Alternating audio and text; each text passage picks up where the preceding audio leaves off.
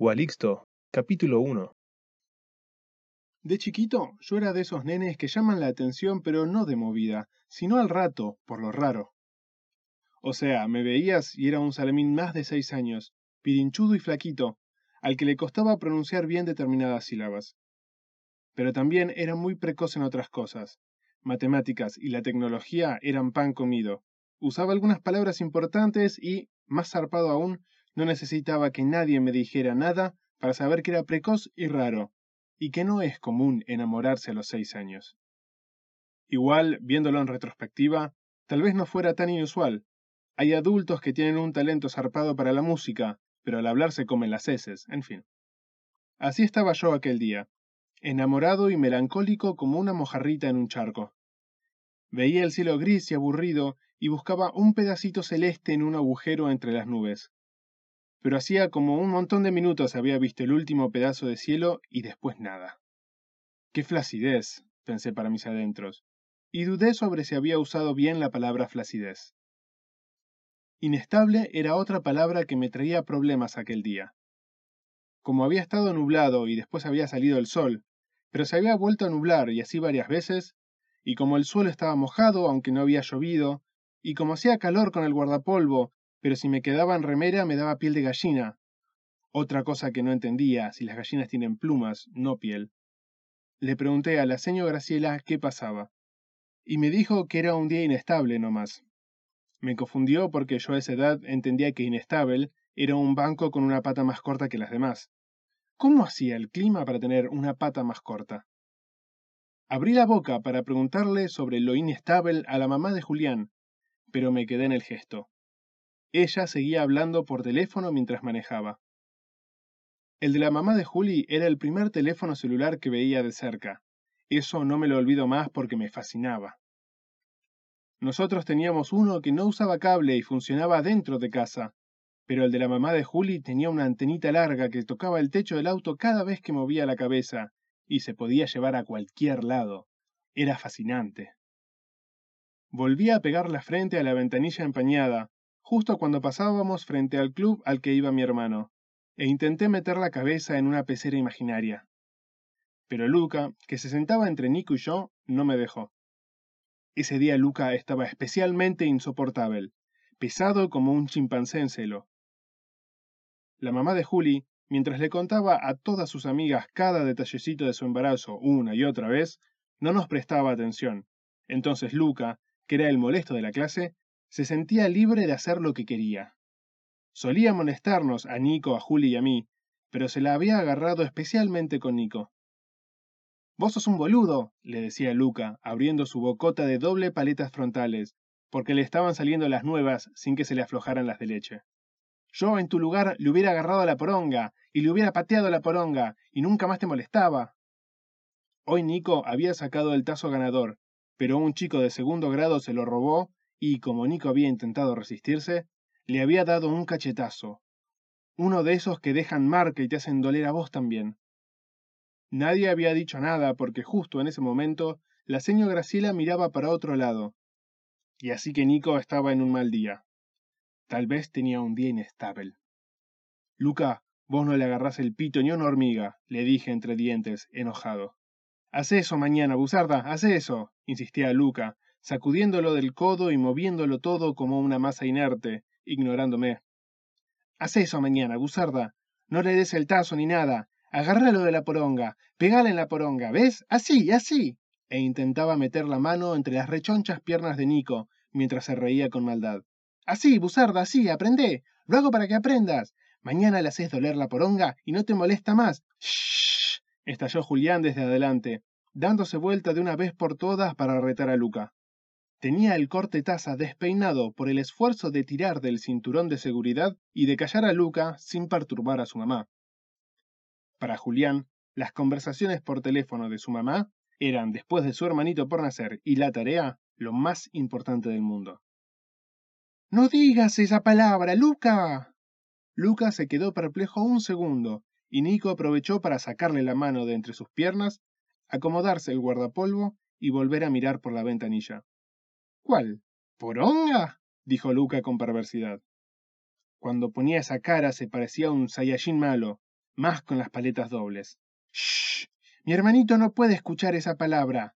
Va a ser un maleducado como vos. Luca se rió y empezó a cantar. Una poronga se balanceaba sobre la poronga de una poronga. Mientras Julián, exasperado, se estiraba para taparle la boca al borde del llanto.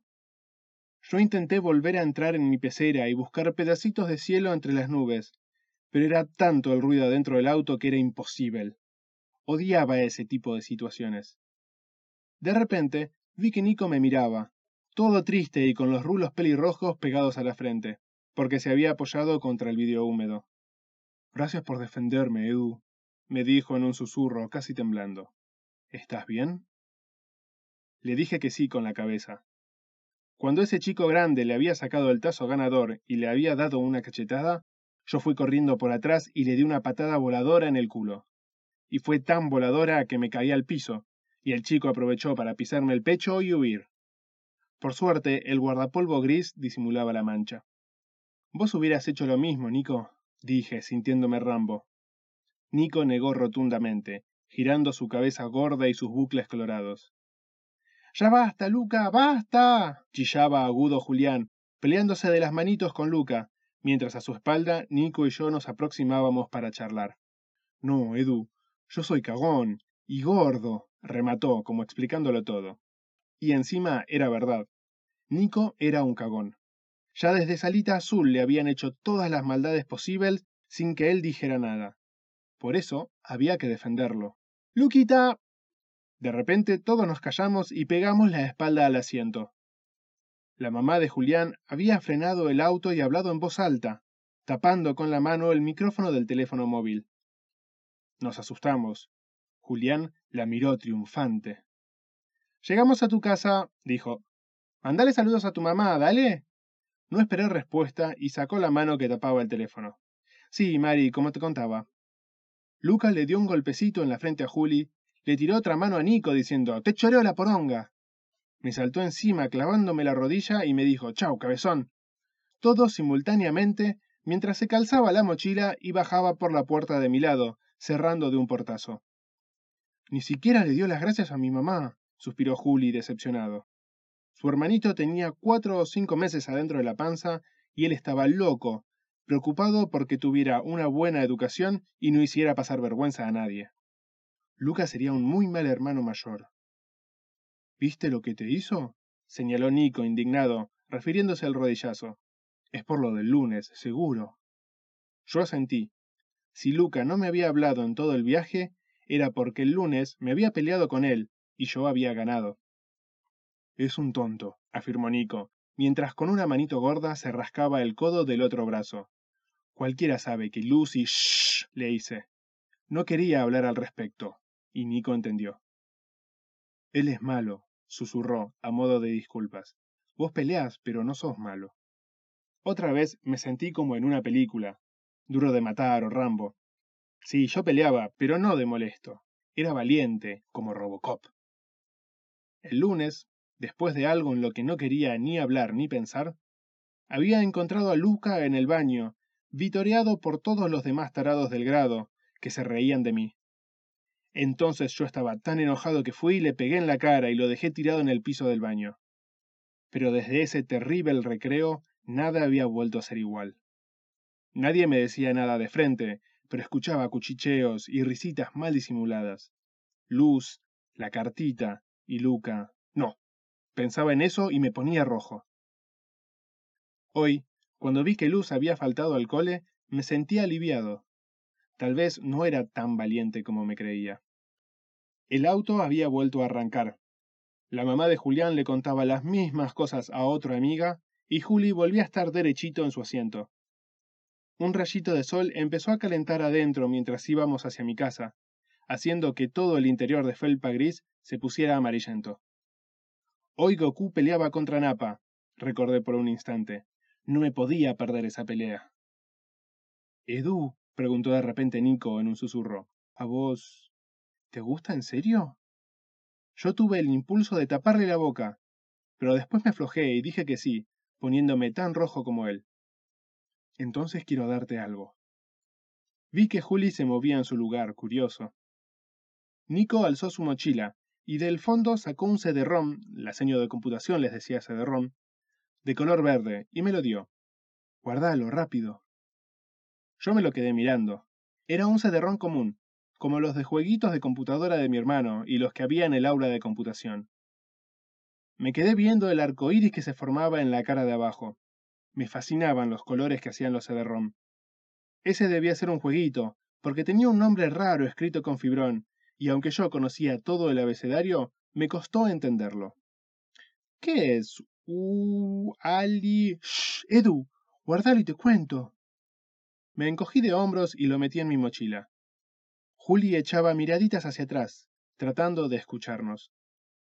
Ese CD-ROM te va a ayudar. ¿Qué es? No sé, no me dejan usar la compu en mi casa, pero vos tenés la de tu hermano.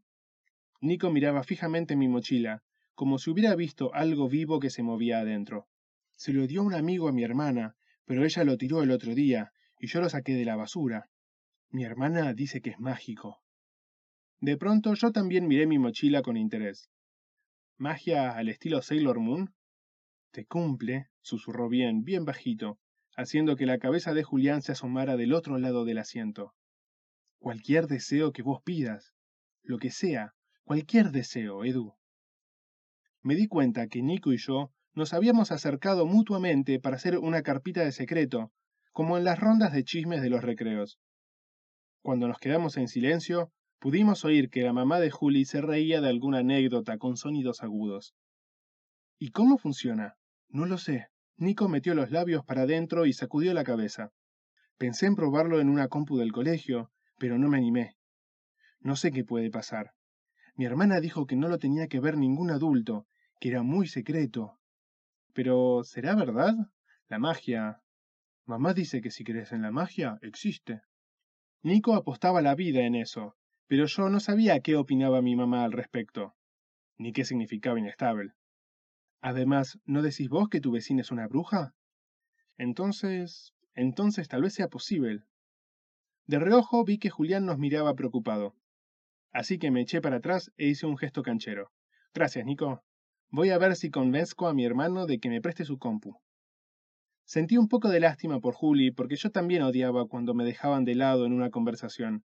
Pero él era curioso como un gato en celo. No tenía que enterarse. Estamos llegando a tu casa, Edu. ¿Agarraste todas tus cosas?